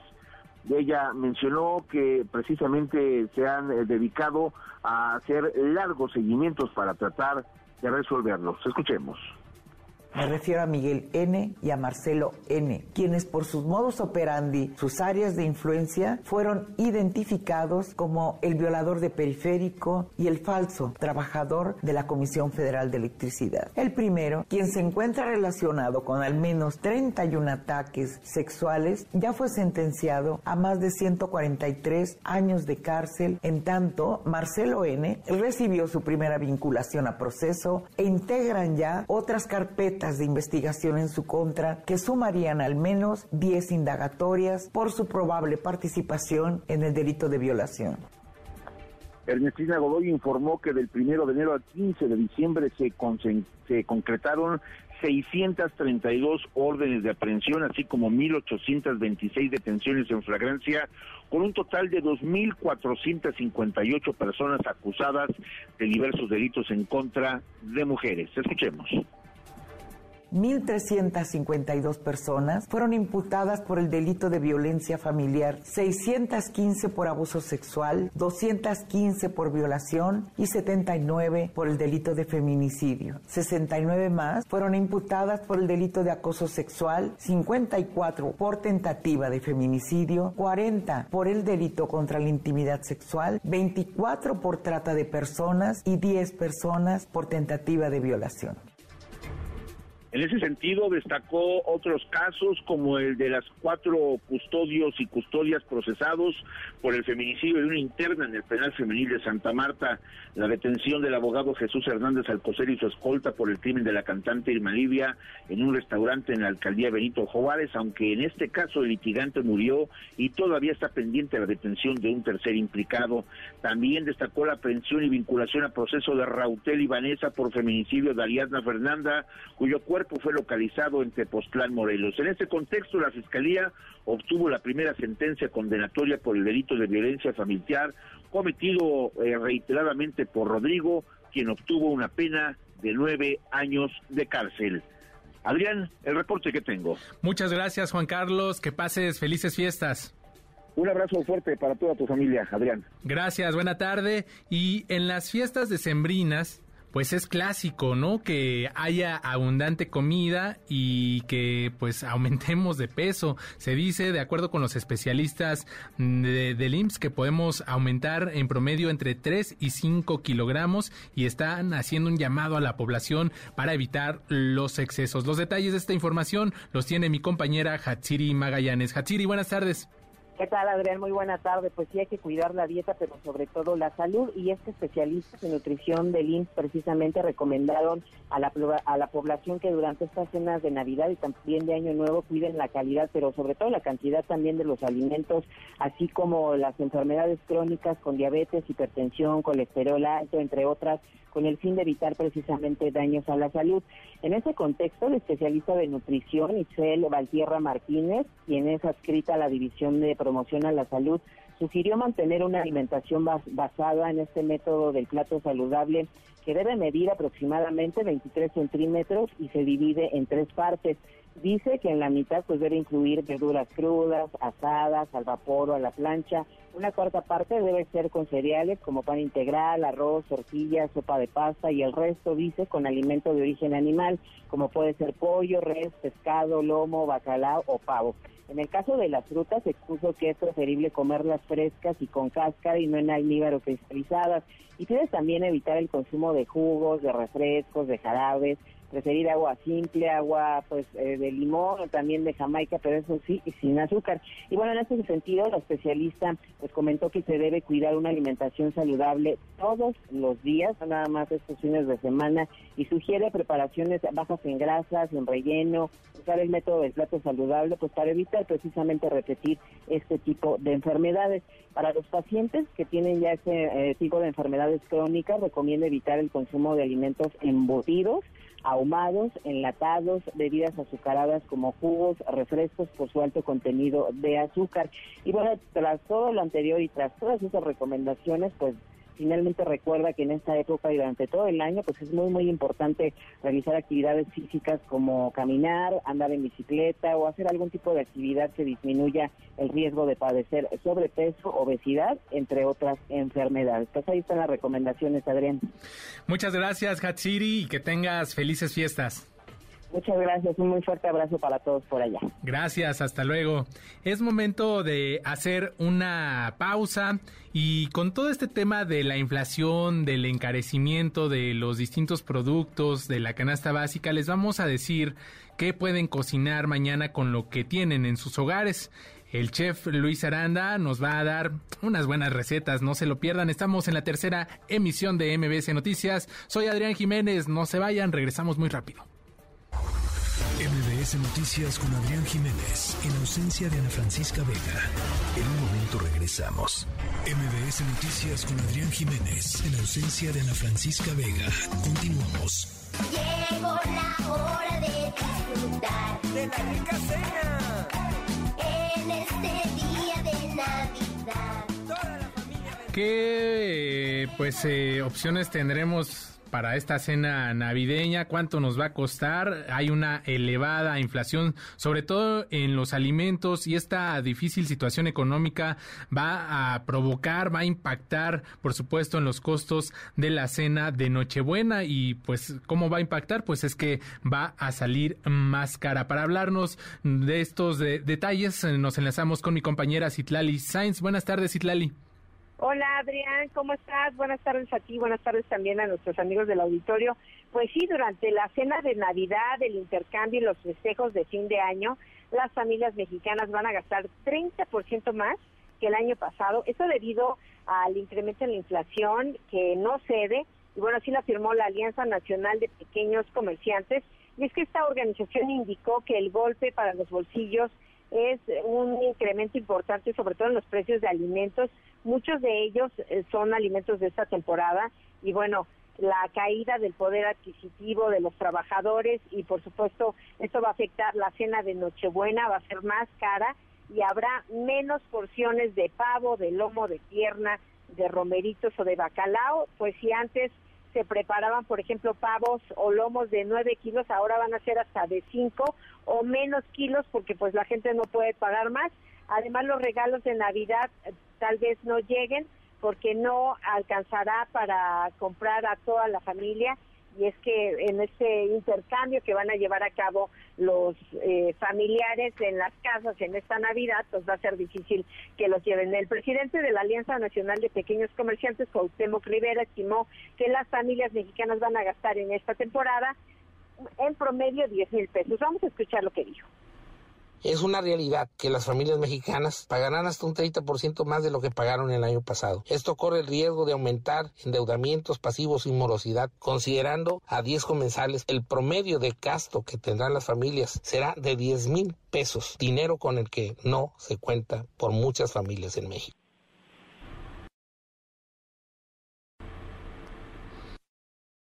Más con la comunicación con Citlali, ya vamos a ver si la retomamos. Nos estaba hablando de este encarecimiento de la cena. Ya lo decían, eh, pues la Asociación Nacional de Pequeños Comerciantes, AMPEC, que nos saldrán estas cenas de Nochebuena en aproximadamente 30% más caras que en otras ocasiones, unas de las cenas más caras que pues se tenga registro en la historia. Además, pues se estima un eh, gasto promedio por persona de 170 pesos, así que pues hay que buscar los precios que se ajusten a nuestros bolsillos. Una de las opciones es la central de abastos, ya lo recomiendan las autoridades capitalinas, así que hay que buscarlo. Retomamos la, la comunicación con mi compañera Citlali Sainz. Adelante, Citlali. Pues sí, Adrián, te comentaba que pues en esta Nochebuena que va a salir un poco más cara, pues el presidente de la AMPEC, Cuauhtémoc Rivera, señalaba que los incrementos en precios que más se consumen en esta temporada son los refrescos, bebidas, cervezas, abarrotes embutidos y también cárnicos, por lo que anticipa que será un calvario la cuesta de enero, así que pues mucha gente se ha ido incluso al Monte de Piedad para hacer estas cenas, o por, por lo menos lo que falta también la compra de, de los, la llegada de los Reyes Magos, eh, también hay que decir que la Concanaco que encabeza Héctor Tejada, ha dicho que por la Nochebuena, por la Navidad, por el Año Nuevo y el 6 de enero se va a tener una derrama económica superior a 600 mil millones de pesos, pero pues este dinero también va a ser difícil que puedan recuperar después los mexicanos con este incremento en la inflación, con eh, el incremento de todos los precios, sobre todo de los alimentos, se dio a conocer el dato de inflación, los que más aumentaron fueron los productos que tienen que ver con la alimentación. Adrián, es mi reporte al auditorio. Muchas gracias, Itlali, que tengas felices fiestas. Un abrazo. Un abrazo para ti, Adrián, y también para nuestros amigos. Buenas tardes. Buenas tardes. Y para seguir abordando este tema de qué hacer de cena de Nochebuena con lo que tenemos en casa, tenemos en la línea telefónica al chef Luis Aranda, conocido como Chef Parranda. Buenas tardes, chef, ¿cómo estás? Hola Adrián, buenas tardes. Un saludo a todas las personas que nos están escuchando.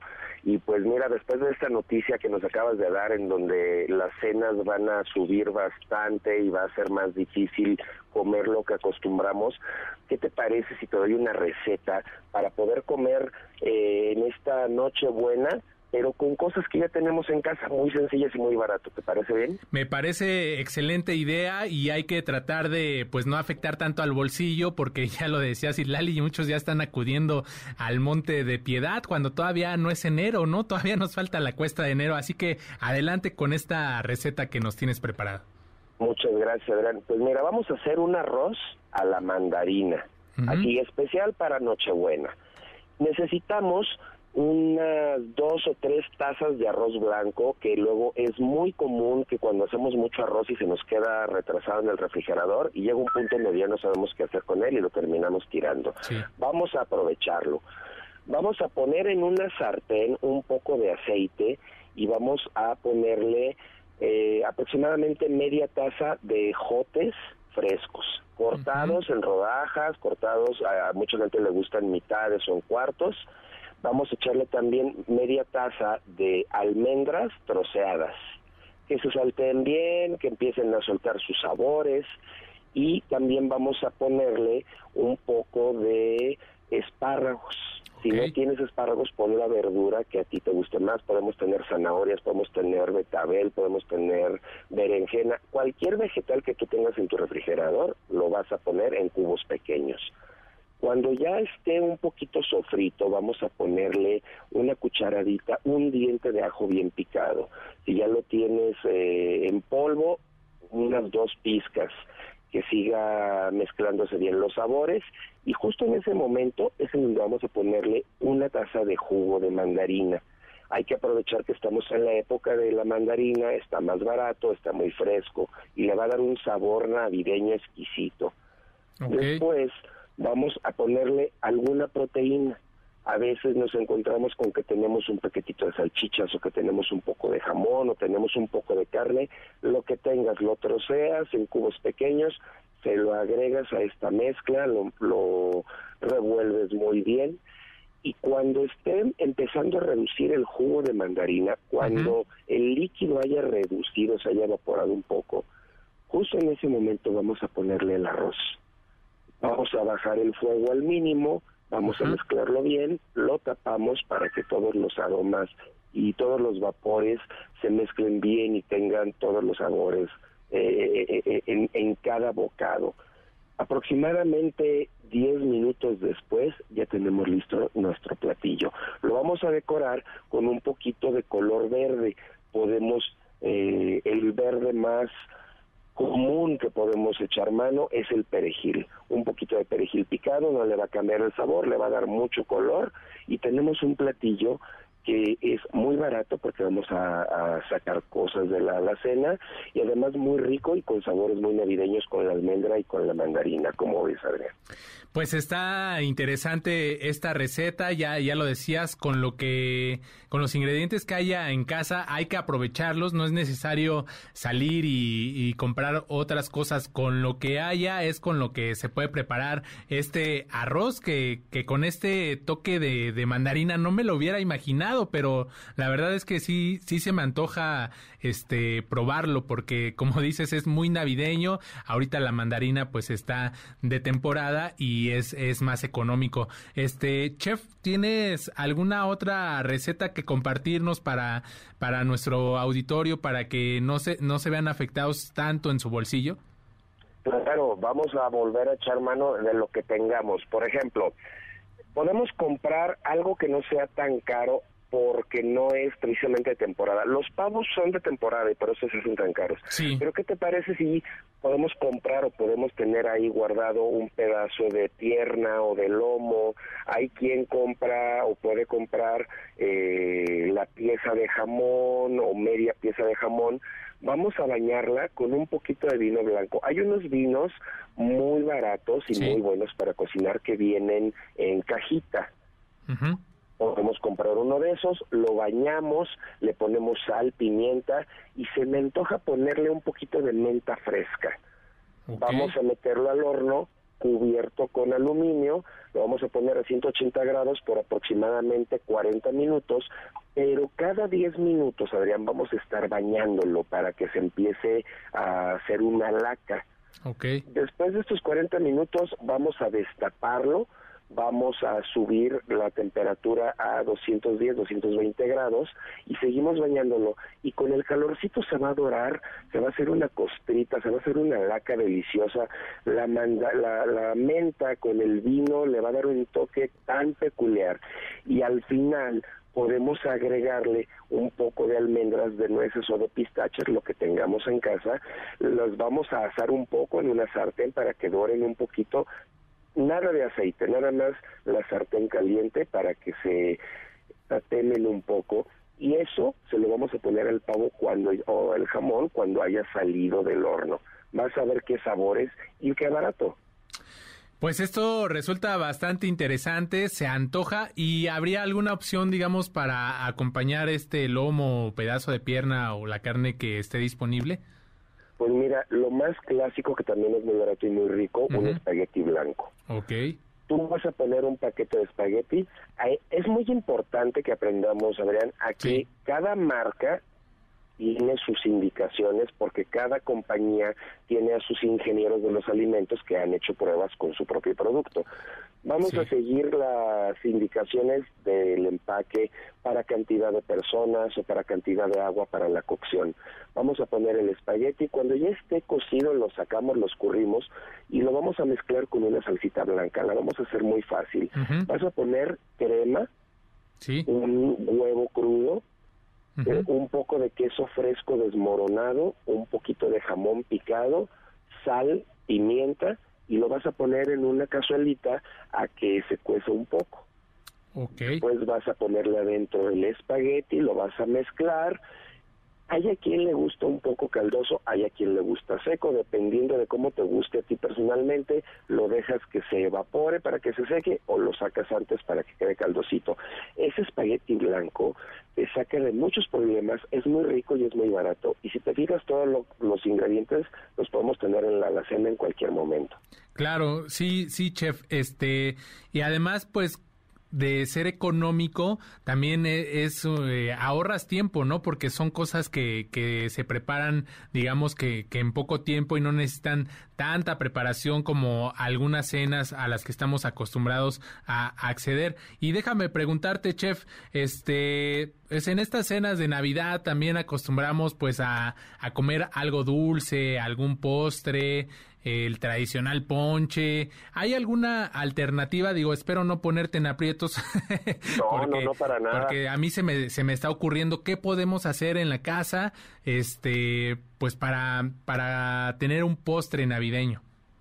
Mira, volvemos a lo que todos tenemos en casa. Tenemos un poquito de piña, la vamos a cortar en cubitos, tenemos unas manzanas que se nos rezagaron, las cortamos en cubitos, y por ahí tenemos un poco de queso manchego, también lo cortamos en cubitos, lo mezclamos todo, un poquito de nueces, un poquito de crema. Si tienes por ahí algunas cerezas, también se las pones.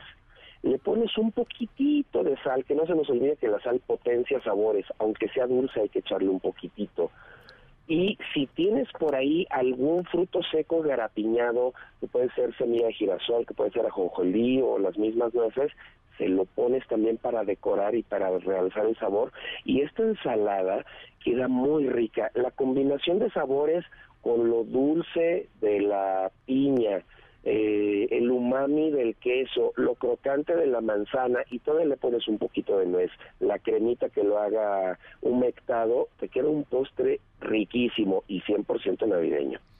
Híjole, chef, la verdad es que sí se, se me antoja y buenísimo ese tip de la sal que, que nos eh, acabas de dar. Yo la verdad lo desconocía, pero de hoy en adelante lo voy a aplicar ya que nos dices que, que pues resalta los sabores, aunque sea un tema dulce. Chef Parranda, chef Luis Aranda, este, la verdad, déjame confesarte rápidamente, me dio mucha risa, solté una carcajada cuando estábamos preparando este programa porque tengo un amigo que también eh, le decimos así y él no es chef en específico, pero sí le gusta mucho la cocina, es un chef, digamos, experimental y de verdad te agradecemos mucho estas recetas eh, que, que sin duda yo creo que nos pueden sacar del apuro en esta temporada navideña. No, totalmente, totalmente. Y pues muchas gracias a ustedes por invitarme y bueno, un saludo a Esteban Arce, que yo estoy seguro que nos escucha. Esteban Arce fue el que me bautizó como Chef Parranda, haciendo una mezcla entre mi apellido y mi personalidad, que ahorita eh, entre las carreras y todo lo que se está preparando, se puede decir que estoy más serio, estoy más comportado, porque aparte yo siempre en MBS soy así muy recto, muy comportado, pero en mi vida cotidiana soy como lo dice mi mote, una parranda eterna, sin alcohol, pero una parranda eterna. De acuerdo, chef Parranda, Luis Aranda, te mando un fuerte abrazo, muchísimas gracias. Otro de vuelta y saludos a toda la gente que nos está escuchando, ojalá puedan poner en práctica mis consejos. Gracias, felices fiestas. Igualmente a todos, hasta luego. Hasta luego. Ana Francisca Vega, NMBS Noticias. En lo que tú bien dices, fue una decisión de Estado bajo premisas consideradas y donde la Suprema Corte, bien señalas, no avaló la decisión tomada, pero más bien deslindó las responsabilidades esto que están escuchando es el expresidente de la República, Enrique Peña Nieto, admitiendo que se realizaron abusos en contra de los derechos humanos durante aquel operativo policíaco, ustedes lo recordarán, en San Salvador Atenco, en donde la Policía del Estado de México, por orden del entonces gobernador de la entidad, del presidente Enrique Peña Nieto, del expresidente, que en ese entonces, les decía, era gobernador de esta entidad, reprimió violentamente a un grupo de manifestantes que estaba protestando en contra de la construcción de un aeropuerto en la zona. La agresión de la policía dejó un saldo de dos personas muertas, alrededor de 200 detenidos y decenas de mujeres que fueron abusadas por los policías del Estado. Este suceso fue uno de los momentos más criticados, más duros, una crisis sin duda para el, gobierno estatal, si, si no es que el más criticado de la gubernatura de Peña Nieto. Nuestro momento sonoro de hoy precisamente tiene que ver con una de las personas, una celebridad que expresó su disgusto, su rechazo ante estos abusos abusos del gobierno de Enrique Peña Nieto y el entonces presidente Vicente Fox. Nos vamos a una pausa. Al volver es viernes, viernes de Jovita y su. Estamos en la tercera emisión de MBS Noticias. No se vayan, ya regresamos. Fui el primero en atender las recomendaciones como gobierno, como titular del gobierno del Estado, las recomendaciones hechas por la Comisión Nacional de los Derechos Humanos. Soy Diana, tengo nueve años y les quiero recomendar un libro que se llama Iris y las semillas mágicas. Me encantó porque tiene misterio. Iris vive en una ciudad llamada Todo Cemento, donde no hay ni una sola planta más que un sauce feo y viejo y apechurrado. A todas las niñas, niños y niñas que escuchan la tercera emisión con Ana Francisca Vega en MBS Noticias, los invitamos a participar en el club de lectura de Adentro Afuera. Lo único que tienes que hacer es mandarnos en una nota de voz tu recomendación. Mándanos tu mensaje al 5543 77 1025 y dinos tu nombre, de dónde nos hablas, cuántos años tienes, qué libro estás leyendo y por qué te gusta. Recuerda, mándanos una nota de voz al 5543 77 1025. El club de lectura de Adentro Afuera lo hacemos todos porque queremos escuchar qué estás leyendo. Nombre es Jeremías, tengo 11 años y les recomiendo mucho un libro que se llama 100 genios del balón. Es un libro que tiene mucha información sobre los buenos jugadores a lo largo de la historia del fútbol y se los recomiendo mucho. MBS Noticias con Adrián Jiménez, en ausencia de Ana Francisca Vega. En un momento regresamos. MBS Noticias con Adrián Jiménez, en ausencia de Ana Francisca Vega. Continuamos. Hay de chismes a chismes. Pero un chisme con molito a nadie se le niega. Y por eso ya está aquí Jovita Manrique con su molito. Viernes, viernes 23 de diciembre y de verdad es un gusto y un placer saludar y darle la más cordial bienvenida a Jovita Manrique que nos trae su molito de viernes. ¿Cómo está? Ay, Adrián, muchos besos, abrazos para ti, para tu familia. ¿Cómo estás? ¿Ya listo para la cena de mañana? ¿Ya tienes la colación, los peregrinos, al niñito para su pastorela posada? O sea, o eres de los míos que está regresando a mi nacimiento porque está plagiado. Este, no, yo sí ya estoy en, lo, en los preparativos, este, ya sabe, uno con las ocupaciones laborales a veces, pues aunque quiera adelantar, pues nos ganan los tiempos y andamos a las prisas, pero ahí la llevamos, ahí la llevamos, ya tenemos la colación, los cacahuates para la piñata, todo eso, ya, ya, ya, ahí, ahí vamos, ahí vamos. El confitón, la caña, las pasas y todo, pero bueno, oye Adrián, te quiero preguntar, ¿esto es verdad? Escucha. Objetivo del todo porque considero que cualquier eh, error, anomalía cometida por la ministra Yasmín cuando fue estudiante, cuando presentó su tesis de licenciatura, es infinitamente menor al daño que han ocasionado a México Krause y el señor que hace la denuncia, Sheridan. Esos le han hecho mucho daño a México. Entonces, por eso digo, no soy objetivo, porque sostengo de que ese grupo ha convalidado el saqueo o fue partícipe convalidando el saqueo que se cometió en México en el periodo neoporfirista. Ándale. Ahí tienes al Saboni de Palacio Nacional que dice no ser objetivo y que defiende lo indefendible. En verdad, qué ganas de llevar la contra y montarse en su macho, llevándose al país entre las patas, Adrián. En serio, ya chole con sus quejas orgánicas, como dice él. Doña Jovita, eh, ahora sí le tendré que dar un poco la razón al presidente Andrés Manuel López Obrador cuando dice que no es objetivo. Efectivamente, no es nada objetivo y ya lo Hablábamos en la tercera emisión de MBS Noticias sobre las falsedades, ¿no? Que da a diario en sus conferencias matutinas. Y hay que decir una cosa, doña Jovita, corrupción es corrupción, ni más grande ni más chica. Exacto. Exacto, exacto. Así es, la palabra bien lo dice. Es corrupción tan tan. Exacto. pero ay, lo que no me gusta es el modito, dicen. Escucha. A ver. Bienvenido a América. ¿Qué pasó? Presidente Biden, con todo respeto, América somos todos. Y suele pasar que en Europa y en otras partes, cuando se habla de América, pues es Estados Unidos. Pero América es el Perú, pues es Guatemala, y es Belice, y es México. Y yo no digo que se le dé la bienvenida, ¿no? A un presidente. Lo que no me gusta es el modito. Como bienvenido a América. Vamos a empezar ya por cambiar eso. Es bienvenido a Estados Unidos, bienvenido a México, bienvenido a Perú. Nueva López Obrador buscándole chichis a las culebras, zapatitos al cien pies. Y es que si se trata de desviar la atención, el señor es experto. Ahora echando pleito porque Biden dijo América. ¿Qué pasó? ¿Qué pasó ahí?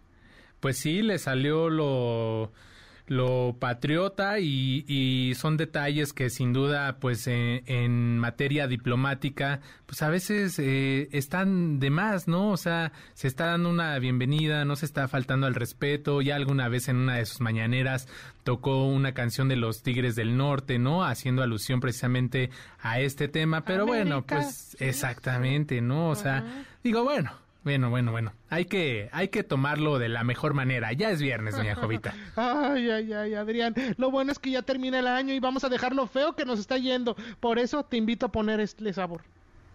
A, a ver, vamos. Yo miraba entristecido a mis amigos sonreír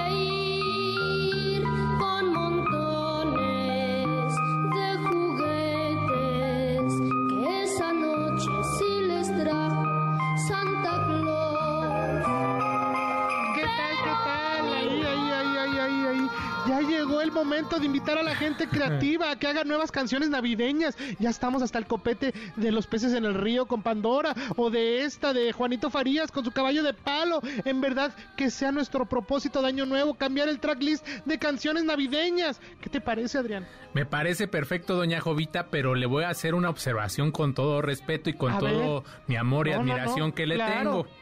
Es que yo creo que le hace falta actualizar su playlist porque hoy Oria nos dio unas recomendaciones para agregarlas en esta época navideña y eran buenas rolas. Ustedes seguro anda ahí, eh, no sé si la conozca esta, la del baile del Santa Claus, de Exterminador y todo. Por, por lo menos póngale más ritmo. Ay, no, pues es que yo nomás voy de la gatita le gusta el mambo o las vicuñitas con Lorenzo Antonio y nada más de ahí no paso. Pero qué bueno que haces la recomendación de Juan Manuel Oria para yo escuchar su tracklist ahí en Spotify o en Apple Music, bajarlas y ya deleitarme con la música que está presentando aquí todos los viernes. Pues mínimo, doña Jovita, ahí ya me está quedando mal. Si usted es toda actualidad, por favor. Ay, pues sí, pero ¿cómo dejar atrás las vicuñitas con Lorenzo Antonio? Las no, ¿cómo vicuñitas. crees? Esa, esa sí le fallo, doña Jovita. No, Ay, no, pues no es de ponle- mi época. Ponle- No, claro, es, es contemporánea de Juanito Farías, de Juguemos a Cantar y todos ellos. Híjole, la voy a, la voy a escuchar solo por usted. Búscala, búscala, sí, con Lorenzo Antonio y las vicuñitas. Y vas a ver. la Oye. Adrián, desde aquí les deseo unas felices fiestas. Lo que celebren, háganlo con gusto. Y si no celebran algo en especial, disfruten cada momento de su día a día. ¿eh? Así es que si quieren más molito, síganme. Estoy en arroba Jovita Manrique en Twitter y en arroba Jovita Manrique soy ahí en Instagram. Doña Jovita, muchísimas gracias. Le mando un fuerte abrazo y le deseo que pase unas felices fiestas con mucho amor y con mucha felicidad, tranquilidad y sobre todo salud. Gracias. Por supuesto que sí. Muchas gracias. Abrazos, besos. Hasta luego, vamos a una pausa. Regresamos a la tercera de MBS Noticias. En un momento regresamos. MBS Noticias con Adrián Jiménez en ausencia de Ana Francisca Vega. MBS Noticias con Adrián Jiménez en ausencia de Ana Francisca Vega. Continuamos. Eh, la constitución obliga a que se haga una, una ley reglamentaria del artículo 33. Nuestro momento sonoro de hoy es un motivo de celebración para el cantante Manu Chao, ya que el artista franco-español no solo está supuestamente en negociaciones con el gobierno de la Ciudad de México para venir a dar un concierto en el Zócalo, sino que tendrá libertad de hacerlo, ya que oficialmente se le ha retirado el estatus de persona non grata. Esto debido a que, como lo escuchábamos, eh, Adán Augusto López, secretario de Gobernación, se reglamentará el artículo 33 de la Constitución que se usaba para expulsar del país a personas extranjeras que emitieran una opinión política del país. Lo destacado de esta historia no es solo que el gobierno de la ciudad esté planeando seriamente en traer al cantautor, sino que le hicieron la invitación antes de quitarle el estatus de la persona non grata. Bueno, pues eh, si ustedes lo recuerdan, lo que pasó entre México y Manu Chao en 2006, el artista criticó los hechos ocurridos en San Salvador Atenco y bueno, pues llamó a las acciones del gobierno mexiquense terrorismo de Estado por lo que fue declarado persona non grata y tuvo que abandonar al país. Ahora, casi 17 años después, se le levanta el castigo y por supuesto también eh, pues ya está invitado al Zócalo de la Ciudad de México. Nos despedimos, les deseamos una feliz Nochebuena, una feliz Navidad, a nombre de todo el equipo y de la titular de esta tercera emisión, Ana Francisca Vega. Gracias por habernos acompañado esta tarde. Los dejo con Oscar Palacios en sustitución de Pamela Cerdeira. Cuídense mucho. Los estaremos esperando el próximo lunes en punto de las 5 de la tarde. Feliz viernes. MBS Radio presentó Ana Francisca Vega. Información para todos. MBS Noticias.